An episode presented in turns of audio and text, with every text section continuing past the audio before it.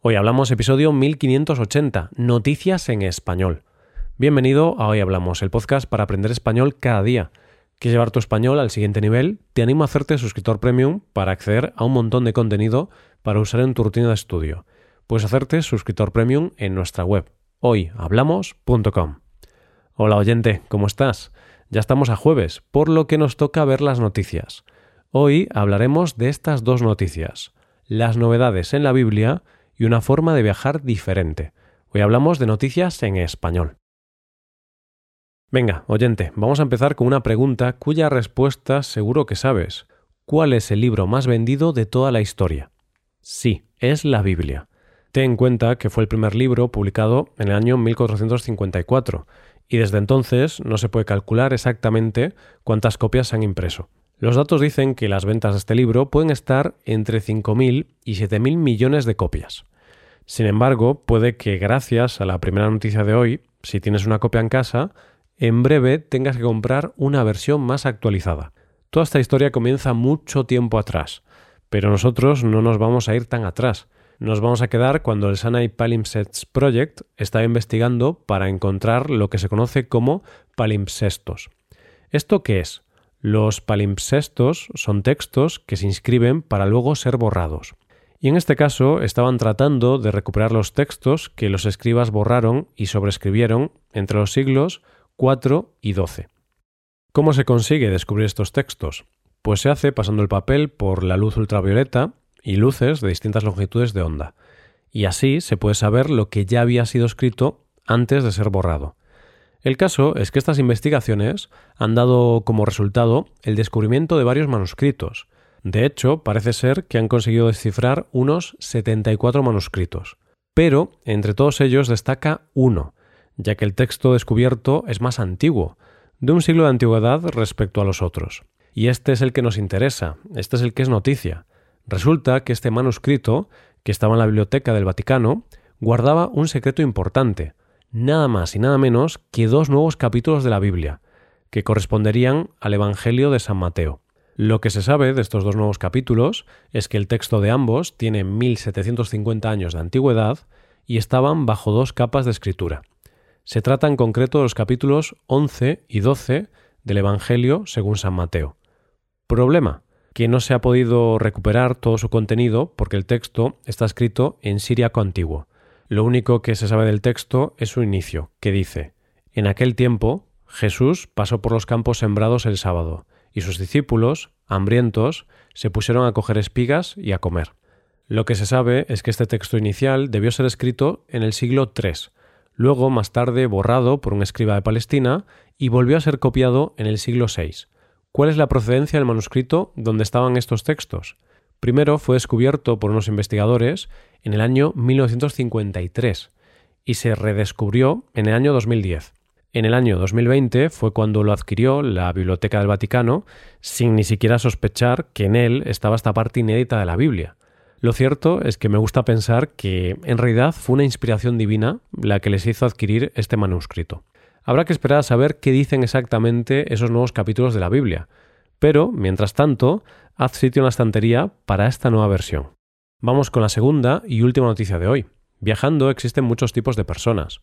Las de hotel, las de camping, las que viajan siempre en avión, las que adoran viajar en tren, las que prefieren viajar en una autocaravana o en una furgoneta, en esto de los viajes hay muchas formas distintas de viajar. Pues bien, en la última noticia de hoy vamos a conocer otra forma de viajar más alternativa. El viajero del que vamos a hablar se llama Maxime Le Rigoleur. Tiene 24 años y vive en un pueblo de Málaga, España.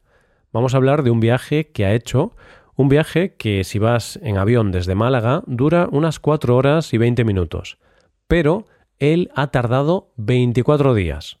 ¿A dónde ha viajado? ¿Cómo es que ha tardado tanto tiempo? La respuesta a la primera pregunta es que su destino era Estambul, en Turquía. Y la respuesta a la segunda pregunta es porque obviamente no ha viajado en avión, sino que ha hecho el viaje solo haciendo autostop. ¿Cómo alguien llega a plantearse un viaje así? Hoy en día, al menos a mí, me parece un poco raro viajar haciendo autostop, aunque es verdad que en el pasado era muy frecuente hacer autostop Y mis padres y otras personas de la generación de mis padres tienen muchas historias de viajar o desplazarse haciendo autostop. Hoy en día, al menos en España, se ve a poca gente haciendo esto. Bueno, pues así cuenta el viajero los motivos que le llevaron a viajar así. Yo he viajado mucho, pero siempre en avión, y llevaba mucho tiempo con esta forma de viajar en la cabeza. He escuchado muchos podcasts y leído sobre gente que lo ha hecho así, y tenía muchas ganas de vivirlo en primera persona, aunque cuando sales a la calle es totalmente distinto. Así que este chico cogió una mochila y emprendió el viaje. ¿Cuál fue la ruta? Lo primero fue salir de España y después de varias paradas dentro de nuestro país, cruzó la frontera con Francia mm, gracias a una familia alemana en autocaravana. Allí hizo varias paradas, cruzó los Alpes y finalmente llegó a Italia. Una de las ciudades que más le impresionó fue Trieste. Como él dice, no conocía la ciudad de Trieste, justo en la frontera con Eslovenia, pero me gustó mucho y me pareció súper bonita. Tenía de todo, mar, montañas y casas de estilo italiano. Cruzó a pie la frontera con el siguiente país, Eslovenia. Recorrió este país y puso rumbo al siguiente país, Croacia. Y en este país, en su capital, Zagreb, le pasó algo curioso. Así lo cuenta él. Aquí estaba yo tranquilo con mi cartel cuando una mujer le dio una moneda a su hija para que me la dé se ve que no ha visto muchos autostopistas en su vida. a los 10 días de viaje, nuestro protagonista cruzó su quinta frontera, en este caso la que le llevaría a Bosnia y Herzegovina. Dice que le impresionó mucho esta zona, pero que también le impresionó lo que le dijeron las autoridades cuando volvió a cruzar la frontera con Croacia para llegar a Dubrovnik. Allí las autoridades le advirtieron de que la zona era peligrosa. Esto cuenta el viajero. Me han preguntado si llevo algún arma y me han dicho que debería llevar una. Luego pasó por Montenegro, Albania y Grecia. Un camionero lo acercó a la frontera con Turquía y allí, en la frontera, tuvo la suerte de que lo recogiera un coche que iba directamente a su destino final, Estambul. ¿Qué conclusiones ha sacado el viaje? Tal y como él dice, lo interesante del autostop es el camino, porque lo vas viendo todo. No es como coger un avión, llegar a una ciudad, visitar tres cosas e irte. Las personas que me recogían en el coche eran increíbles. Ha sido lo más auténtico de este viaje. Es más fácil toparte con gente buena que mala.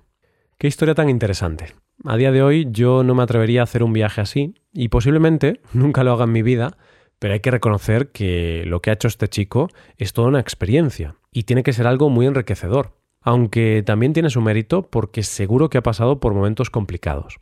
Y esto es todo por hoy, ya llegamos al final del episodio. Antes de acabar, recuerda que puedes utilizar este podcast en tu rutina de aprendizaje, usando las transcripciones, explicaciones y ejercicios que ofrecemos en nuestra web. Para ver ese contenido tienes que hacerte suscriptor premium en hoyhablamos.com. Esto es todo, mañana volvemos con dos nuevos episodios. Lo dicho, nos vemos en los episodios de mañana. Pasa un buen día. Hasta mañana.